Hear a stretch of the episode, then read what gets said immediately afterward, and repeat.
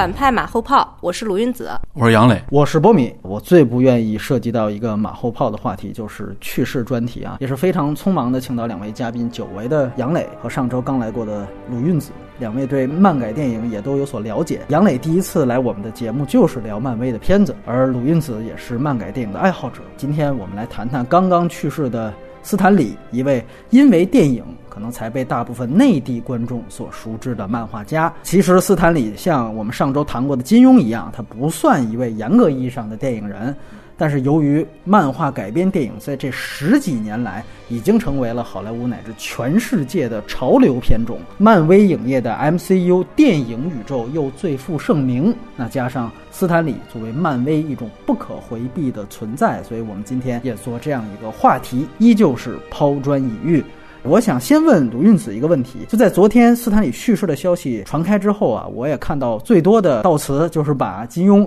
和斯坦李来做比较，毕竟两个人可能也是前后脚离世的。呃，但是如果稍微严肃一点去谈的话，你觉得这两位是不是有可比性呢？我其实觉得这种说法挺蠢的，我怕冒犯大家的感情。虽然我能理解，就大家都觉得哇，那东西方的年纪也差不多，前后脚走了，然后大家愿意这么说，说说没关系。你要真要这么认真的比，就很可笑，就好像你在说披萨就是意大利的烙饼一样，这完全不是一码事儿。但是你为了一种感情上的连接把它放在一起，其实我觉得斯坦李是美。美国现在流行文化的巨擘之一，他没有达到金庸在武侠这种文化当中的可以说至高无上的一个位置。DC 的元老级的创作者，他们对于美漫的这样一个基础的奠定，他们开创性的位置也是地位非常高的。比如说现在还在世的另外一位李，都知道吉姆李 Jim 李，然后他是韩裔这个美国画师，可以说现在当今最著名的美国漫画家之一。他是蝙蝠侠系列的一个标志性人物，我就觉得他的地位也是非常非常高的。但是他没有在电影当中反复的这样一个客串，然后他也。不是 DC 的一个领头人，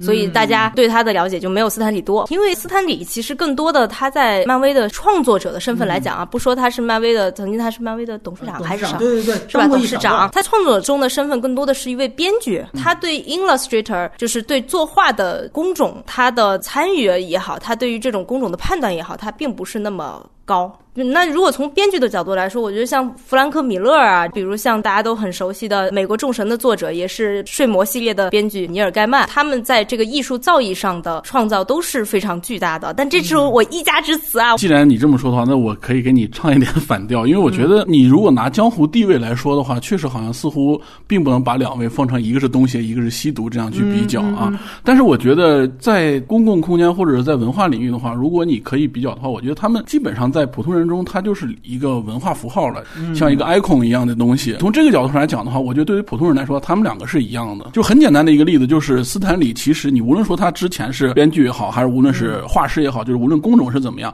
但是他后期基本上是一个吉祥物。尤其是在漫威的那个电影里面，他更是这样的。其实金庸对于现在更多年轻读者来说的话，可能很多人没有看过金庸作品，但是他看的都是金庸的影视作品。大家接触到的其实都不是最初的那个文本，其实大家都是被转移过很多次这个文本。那当大家看过这个文本的时候，他需要有一个精神领袖一样的东西。他说：“哎，我看过这个东西，这个东西是谁的？这个东西是斯坦李的，这个东西是金庸的。他知道这个就行了。某种意义上，他这个是能对等的。我觉得也是之所以为什么斯坦李的去世在中国观众心中能够产生巨大反响，我觉得也是因为这个原因。是的但是说实话，很多人还真的不见得能看过那么多漫画。确实，我觉得杨磊说的特别对。斯坦李在后期是漫威的一个吉祥物，他在后期参与创作并不是那么多了，以及他在前期大家都知道他创作一系列大家非常熟悉的漫威英雄，尤其是复复仇者 X 战警这些。那么这些也很多是他跟这个科比一起创作出来的成果。但斯坦利有一个特别大的功绩，是他带头反抗了美漫的审查制度，这个是对后世来说有悠远影响的，然后也是一个有先驱者地位的这样一个事件。从这个角度来说，他的确是无愧于他 icon 和美漫吉祥物的这样一个身份。还有一个问题，我想问，我们在看所有最严谨的对于斯坦李生涯的回顾的时候，都会提到，就是说他和比如说杰克科比等人一起创作了，大家哇，后面列出来几乎所有大家最熟知的漫威的那些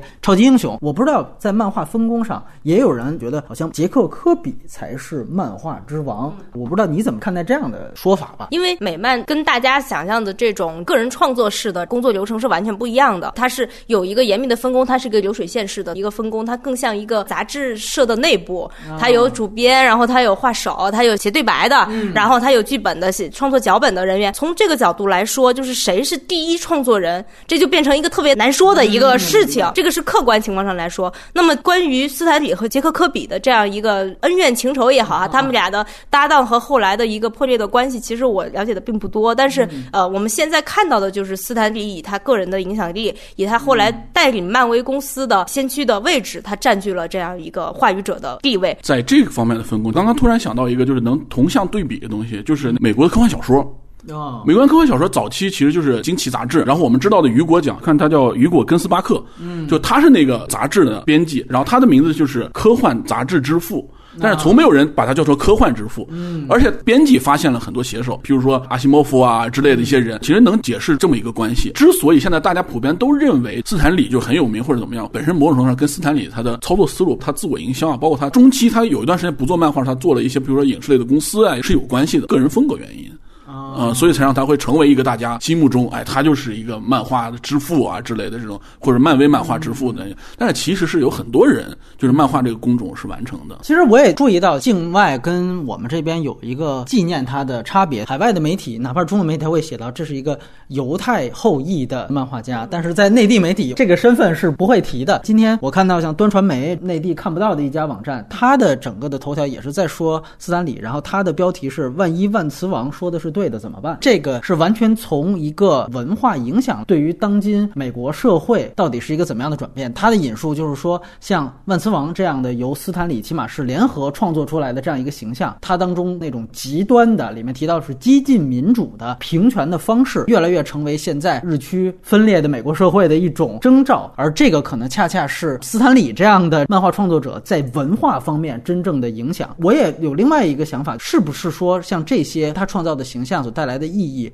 也是后人评论家赋予他的一些文化意义。我不知道大家怎么看斯坦李和这个社会平权运动的关系。这个斯坦李虽然我觉得他有一部分是自谦，他说后人会赋予很多他当时创作的时候没有赋予的社会意义，但是其实回头去看漫画会发现他其实是很有这方面意识的啊。他自己本身就是一个犹太人，而且他生活在一个非常贫困的，然后一个下层阶级的，然后父母非常不和的一个家庭。我看漫威作品也是我成年以后的事情，但是我当时看就觉得非常惊讶，跟我熟知的 DC 的作品有巨大的一个区别。他的主角的那种呃低下阶层的那种身上的烙印啊，然后以及他主角身上这种非常强的这个人格缺陷，其实大家在电影中也也能看到，甚至他的作品中会出现真正的那种正邪不分。漫威在这方面的创造，斯坦李在这方面创造，的确推翻了 DC 的那个众神时代。在美漫角度来说，而在更广阔的社会角度来说，它的确是有丰富的一个社会含义。它是把很多少数族裔、有色人种、各种边缘群体，无论是在你的种族身份还是你的性向取向上，它都有一个极强的社会的影射。大家都很熟悉的万磁王的一个角色，其实他在漫画中也是一个正邪可以转换的一个人物。他身上集 LGBT、犹太人、黑人社会激进主义运动于一身的这样一个代表形象，都是斯坦李留给美漫流行文化的一个重要的一个遗产。因为我今天查资料的时候，其实我看到一个推特里面都在悼念他嘛，就很多他的就合作者之类的。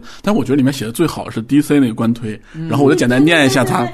从我们人说，他感觉像是一个对立的东西，或者像是一个有隔阂的东西。但是 DC 官推他是这样写，他改变了我们看待英雄的方式，然后现代漫画将永远打上他的印记。他那具有感染力的热情，提醒我们为什么我们当初会爱上那些故事。然后我觉得这个评价其实特别好。就是几乎能够涵盖我们今天聊的很多东西，然后最后它是一句就是斯坦李的一口头禅嘛，叫精益求精，对英文那个东西。但是我们也必须得说，不是死对头。这个斯坦李还改过很多 DC 的这个漫画呢。哎，其实 DC 跟漫威是有长久的一个互相竞争和合作共赢的这样一个关系的。其实，在八九十年代的时候，还出过复联跟正联的搞呃，不是要搞基啊，复联和正联结合的这样的漫画作品。那么，其实斯坦李自己也改编过一系列标志性的英雄，包括非常熟知的超人、蝙蝠侠、神奇女侠、绿。灯侠，他都改编过，他出过一个漫画系列叫《Just Imagine》，当时觉得他的改编思路特别的妙，完全也是非常斯坦李风格的改编方式。他把这些古典时代的英雄完全把它改成他的形式，比如说蝙蝠侠，大家都知道他是一个豪门子弟。斯坦李的改编是，他是一个出身低下阶层的黑人青年，然后他父亲是一个街边警察，他父亲是被这个黑帮打死了，然后他自己又被黑帮所陷，他决心做一个暗夜中的复仇者。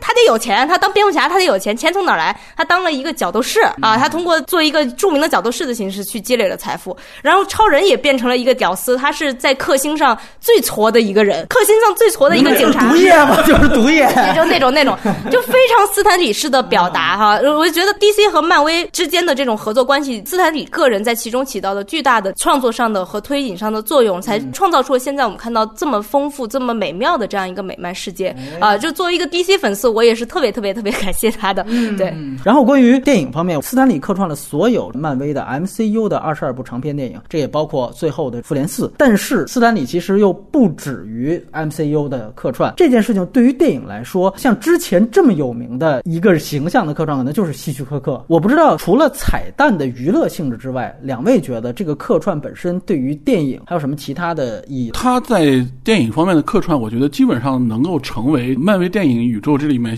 特别像一个麦克风一样的东西，就也是希区柯克那个感觉，好像找他的电影或者是找他的彩蛋成已经成了一种乐趣了，而不是看电影本身这件事情。在电影基础之上，它又附加了一层意义。首先，这个是很好玩的；其次，它应该是更多的在推广漫威宇宙的一个边缘和角落，就他把这个宇宙推广的更开放。有很多人在说他那个客串，哎，你是不是在这漫威里面你有有个角色？对，然后说大家说你是不是那个那个漫画里面的观察者？可能费奇还在采访里说过，他真有可能是这么一个角色。我觉得他是漫威宇宙除了英雄交织来交织去之外，能够让这个宇宙真正存在的一个很大的一个证据的点。它会让你对于漫威宇宙这个概念更强烈，然后会让他觉得就是说，哇靠，这真的是一个宇宙，而不是说仅仅就是一个超级英雄，然后他们合在一起。在里的客串跟漫威整个的这种现代气质啊是很契合的。他在很多时候他在客串他自己，他还是一个打破第四面墙嘛，次元壁，他打破次元壁，就大家一看到他出来就知道这个次元壁就在这是破了一下，这是漫威现代气质一个特别强的表现。DC 从来没有想过这样干，DC 大家都认为它是一个传统的，它是一个众神时代的，甚至是一个希腊古典主义古典主义的。那漫威就代表着现代，代表着突破，甚至是有意的去往前沿流行文化这个方向去靠。哎，确实是这样。杨磊提到这个概念，其实总结出一句话，就是不只是电影，就是整个所谓的宇宙这个概念，其实最表层的就是斯坦李他出现在每一部电影当中。关于他客串的这件事情啊，这里有一个错误的报道，就是说很多人就觉得，哎呀，现在的毒液成了这个老爷子绝唱。我们要再看一遍这个毒液，感觉被片方拿去成了这个营销噱头了。其实应该是到复联四，起码这两部就是神奇队长跟复联四，它的所有的这个彩蛋应该也都已经拍完了。而且大概在一六年的时候，凯文费奇详细的披露过斯坦李是怎么样去拍这些彩蛋的，就是说他不是跟电影的拍摄同时进行的，当时是把斯坦李从好莱坞的家里面请到了奥兰多吧还是哪儿，就请到了那样一个拍摄地，然后一天之内。拍了四部不同电影的漫威彩蛋，然后又把这个斯坦李请回去，因为老爷子年龄也大了。我们说从这方面老爷子身体来讲，这个是一个很高效的一个方法。但你从另外一个角度来讲，你就能明白每一部电影的独立属性其实并不是那么强。比如说，我告诉你，你这个电影其中的一段，我早就已经定好了。后来披露出他那些电影可能有一些是什么蜘蛛侠的，有一些是这个雷神三的，完全属于不同的导演。但是他的彩蛋是事先在一天以内，在一个地方完全拍好的，你就可想而知，这里一体现出漫威这个如此高效和如此精准的这样的一个意识。我早就知道这个要嵌在哪里。二就是每一部电影的这个所谓独立属性根本不强。那你想想，如果诺兰拍这个蝙蝠侠的时候，啊，老板给他华纳给他提这样一个要求啊，说我们在哪儿？我们在一年前已经拍好了一段素材了，你反正你们兄弟俩给我想辙，把这个素材给我放进去。这个我估计诺兰是不是他是不会同意这样一件事情？所以这个我再说一遍，就是他的客串的属性其实是一个绝对突出的一个所谓宇宙属性。但是与此同时，这个不是一个电影的，甚至说传统电影的一个属性，这个我觉得也是特重要的一件事情啊。这个我觉得还是跟 DC 做一个对比吧。其实大家熟悉的 DC 电影啊，我们说。呃，我还是拿我最喜欢的蝙蝠侠系列啊来做一个。蝙蝠侠系列一直都是一个作者属性特别强的，无论是从九十年代到诺兰系列，大家都知道，像蒂姆·波顿拍的一个非常经典的那两部，然后以及到诺兰，然后以及到现在，我我们前段时间这个扎导。的这一系列，其实 DC 一直在走一个作者电影的路线，他一直非常强烈的去去推，这是一个给大家一种感觉，至少这是一个作者电影，它是有作者烙印在身上，包括像神奇女侠，大家他们也会命名的，这是个女导演拍的，女导演呐。对对对。但是漫威其实，在漫威宇宙中，这个作者电影的属性是非常非常弱的，他才能够达成这种像你说的，我拍一个素材，我可以放进去，对这样的一一个情况。我觉得从这个角度来说，我特别赞同波米的说法，就是他有这个工业意识，他可以达成这样一个流水线式的生产。说白了，我们要是华语电影要做这么一个效仿，你不一定能够真正能执行，你会觉得怎么这么生硬，或者导演就疯了。所以这个我觉得是挺困难的一件事情。我再问一个，就是说，无论对于漫威未来，还是说 DC 或或者其他想效仿这种宇宙模式的电影的公司来说，有没有可能再出现第二个？斯坦李式的客串彩蛋，觉得完全没有可能，不可复制的。因为一方面跟斯坦李的江湖地位、他的历史地位有关。斯坦李的历史地位是经过了八十年的经营，他能够到今天的位置。我不知道八十年以后还有没有可能出现这样一个 icon 式的 figure。然后这是一方面，另外一方面，斯坦李在漫改电影中的客串能够达到今天这样一个话题性的效应，跟漫威电影从零八年开始的它的这种暴涨式的这种影响力增长是同步的。那我其实也很难想象，在下一个十年，在下一个二十年，无论是漫威还是 DC。还是索尼或者福克斯，他们能做出这样一个新的影响力暴增的，一直持续下去，让大家每一年像是看春晚的一样，等着那个电影的这样的一个宇宙系列。我由于我看不到这样的前景，哪怕是地位非常高的一个漫画家，他能够在其中的客串能够达到今天斯坦李客串的这个效果，这是两方面的事情。其实我倒是想到一点，就是星战，在星战里面其实也有这样的一对彩蛋，就是 C 三 PU 和这个 rtod two，他尽量让这两个角色串起了所有，但是呢，这个显。然，因为它不是人类，而且它没有一个打破次元壁的效果。哎，对你刚才问到这个问题的时候，我就想，如果再有一个话，就一定是乔治·卢卡斯客串《星球大战》。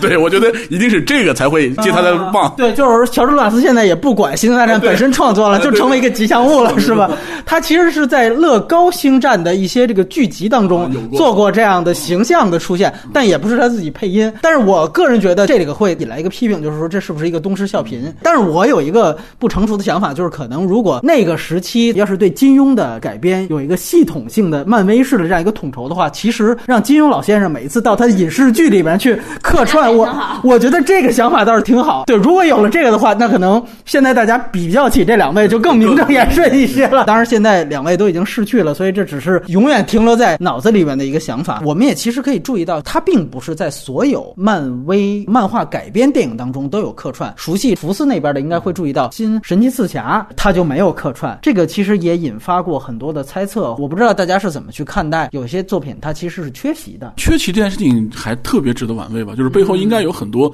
有趣的故事，只不过现在目前为止还不知道。表层意义上来说的很多人都是说，因为就是很多都是福斯的版权。但是最早那个 X 战警系列就一二三部剧，对他就是客串，对他就是客串了。前三部里面是不是二他们有客串？二没有啊？对对对，只有一和三啊。其实我觉得可以玩味出一些蛛丝马迹，因为比如金刚狼不是斯坦李先生。创作的，所以他就没客串。但是我们必须要说，就是像《银河护卫队》这个也不是他创作的，但是他客串了。还有反例就是《异人族》，其实《异人族》其实是他的漫画的，但是那个美剧他并没有参与。但是我觉得最重要的一点是金刚狼。金刚狼呢？开始有人会说这个角色确实不是他创作的，但是到金刚狼三，当时曼高德是要保持一个最强的一个割裂性，他就说金刚狼三，我这个东西不是超级英雄电影，他甚至是这样说的。但是那个又是福斯最重磅的一个作品，所以采用了一个曲线救国的方式，在北美它有一个贴片预告，那个贴片是死侍二的贴片。然后在那个死侍二的贴片里面，死侍和斯坦有一个互动，其实是以这样一个贴片预告的方式。但是你真正去看《金刚狼三》的正片，哪怕是北美的完整版，也是没有斯坦李出现的。这就是一个能够解读我们上一个话题的这样一个说法。当曼高德认为我这个东西不属于所谓的超级英雄电影的时候。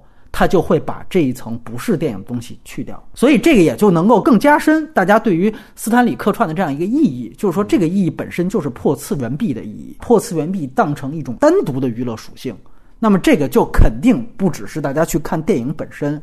而像《金刚狼三》可能是一个最古典式的超级英雄电影吧，他觉得这会打破我这个电影的严肃性。曼高德后来也公开反对过，骂过脏话，就说电影彩蛋长字幕做到一半掐了，然后播一彩蛋，或者到最后播一个彩蛋，他说这个东西毁掉电影的一种方式。所以我觉得，对于斯坦李客串这件事情上，哪怕从漫威角色改编的内部，你也可以看出这个东西。这个倒不是说谁对谁错，这个绝对就是关于电影理念的一个问题。所以这个我觉得也是特别有意思的一个话题。你包括大家也别忘了，哪怕像大白这样的超能陆战队，对，因为那是漫威的作品改编的，他都会客串。其实还有一个问题，大家都知道，说这些电影显然是从漫画改编而来的。但是真正的电影才让大家知道，像斯坦李这样的漫画家啊，原来是这么有名，或者原来又这么有成就。就这里面其实也有一个谁成就谁的问题。我相信电影成就了漫画这件事情，肯定是一个毋庸置疑的这个对东西。因为我觉得，无论是从电影的广度来说，还是它解构故事这个呈现方式来说的话，它一定比漫画三维和二维的感觉一定会比先进很多。无论是钢铁侠的第一部也好，还是超级对复联，就是说说白了就是说，好莱坞电影以前没有超级英雄类型。影片这么一个概念，OK，现在你有了一个超级英雄类型片，让更多人看到这个电影，甚至很多电影拍的特别好，那后面他反哺到漫画去，他比如说把漫画哪个人物又写的很重要了，然后包括他在剧集里也是这样子的。我觉得电影的这种推波助澜作用会比漫画本身会更大一点，因为漫画本身它我觉得相对而言它是一个小众产物，尤其在中国吧。对对对，我们昨天推的那期节目啊，嘉宾近景是在美国看的《黑豹》，当时他谈到了一个小的花絮，最后我把它做到那个结尾。刚放出去那个节目没过多久，就传出了斯坦李的虚掷消息。他其实就谈到，他说我当时去看《黑豹》的时候，全场全是黑人。啊，对，嗯，对对。整个的观影感受是，大家笑点不一样。他说只有一点黑人没笑，就是斯坦李客串的时候，他就觉得非常惊讶。他就觉得我们这两个人是知道这个流行文化梗的，但是那些黑人，他们可能对这事儿并不感兴趣。其实他到后来就是一批我们说不进电影院的那些黑人去看。那些人可能压根儿真的就可能不知道斯坦李是谁，因为《黑豹》的百分之六十以上的观众是黑人，这在这个主流的好莱坞商业片史上可以说是前无古人。对对。那么，其实从这个漫改电影和漫画本身的角度来说，大家对于漫画迷、美漫迷的印象很多都会来自于那个《生活大爆炸》里面，四个宅男都是美漫迷，他们是什么形象？他们去漫画店是什么形象？漫画店店主看见一个女孩走进来是什么形象？那是可以说明，虽然这个。人的基数是庞大的，但是它始终是一个相对小众、相对是有圈子意识的这样一个一个集体。但是电影把这样一个基数无限的扩大化，把这样圈层的这个墙直接给你打碎。你完全没有看过漫画，一点了解都没有，你照看电影不误啊！这是一个电影工业它必须要做的一件事情。对，所以当然是电影对于漫画文化的这样一个推进作用是非常非常强烈的。它是一个打破圈层的这样一个巨大的一个作用，它。是乘以十倍、百倍的这样一个指数级的一个增长，对于粉丝的数量来说，其实借此还有另外一个讨论。刚才可能两位提到它吉祥物这个概念，可能有些沉痛心情当坎的人可能觉得这个是不是轻视老爷子的一个说法？我也有一个想法，就是如果真的让比如说斯坦李这样的真正的漫画作者直接控制电影，比如说我们马上就要聊的这个神奇动物，那就是由原著的作者 J.K. 罗琳女士直接来操刀写这个剧本。那我不知道，如果漫威的或者迪士尼也允许这样的行为。的话，那大家觉得这个最后的结果是会更好还是会更差呢？那结果一定不好啊，因为我漫画跟电影是完全不同的艺术形式啊，它的它的叙事的方式、它的篇幅、它对于受众的这种影响的方式都完全不同。这个从《神奇动物》第二部的观众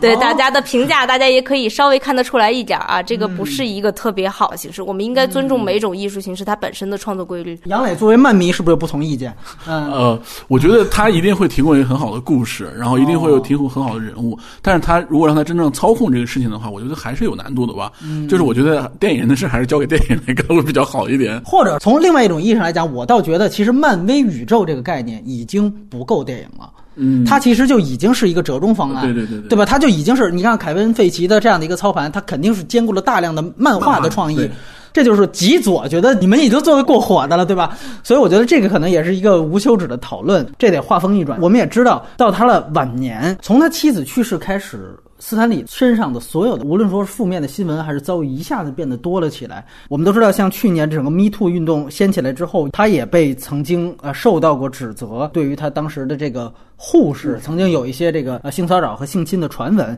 然后他的律师也站出来，就是说实际上是一个讹诈，哎，是一个勒索。这个事情呢，其实后来也就不了了之了。还有更多的是斯坦李控告斯坦李传媒，单看字面你都不知道这是什么意思。包括他之前创立过很多公公司，有的公司是破产了，然后破产的这个公司在申请破产保护的时候又告了迪士尼，然后你又会觉得迪士尼不是跟斯坦利这个关系这么近吗？包括他有另外一个公司，后来是被香港的。公司给收购了，还看到了很多奇形怪状的跟中国合作的项目，从这个李冰冰的《火影侠》，再到邓紫棋，包括还有什么熊猫和外星人。后来逐渐又爆出来了一些更可怕的新闻，比如说说他的女儿曾经长期的殴打他、虐待他，甚至身边的人把他的血拿出去卖血，然后高价的去出售这些漫威的粉丝，引起大家关注之后呢，突然一下他又出了一个声明，说之前的那个所有的控告我女儿的什么这些事情都是假的。但是由于本身控告的这个新闻就说的是斯坦李被他的身边人甚至被他女儿控制了，所以也有很多人怀疑这个辟谣的这个新闻也是在被控制之下，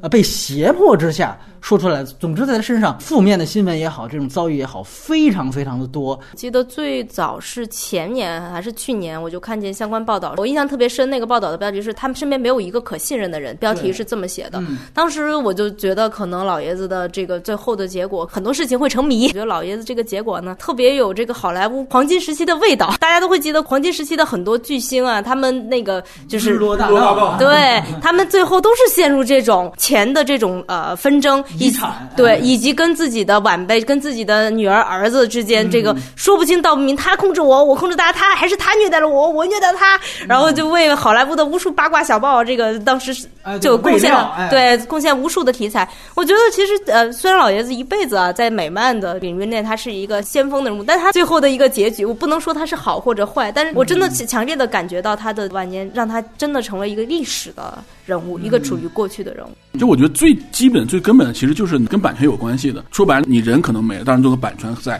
可能还那个版权能继续产生很大的效益。如果斯坦李最初我们解释不清楚，有一些漫画是他的主意，还独立创作还是联合创作的话，其实到了版权到了后期有很多问这样的问题。而且他在一生中创作过无数的这种漫画英雄，无数这种像就是说香港那个公司好像收购的，就好像那个旗下就有什么两百多个还是五百个多个他单独时期创作那个英雄，他要把那个拍成电影。我觉得他。他跟中国合作肯定不是说来圈钱或者来怎么，当然背后或者是整个公司是有这种行为，但是他从创作上他也有些想法，哎，万一真做一个中国的这个超级英雄，还他会觉得更有趣，或者从创作上来说更好玩。一开始可能他觉得这样 OK，但是可能。在律师或者是在他的公司意义上来说的话，他并不能认可这件事情。当时我记得是好莱坞报道者还是哪个做了一个标题，就是说他需要一个英雄。我也看到有些人在底下评价，就是说，纵然他在漫画里面创造了这么多的超级英雄，在漫画里面无所不能，但是在现实当中又是无可奈何的。这个也好像也是有一个很鲜明的对比。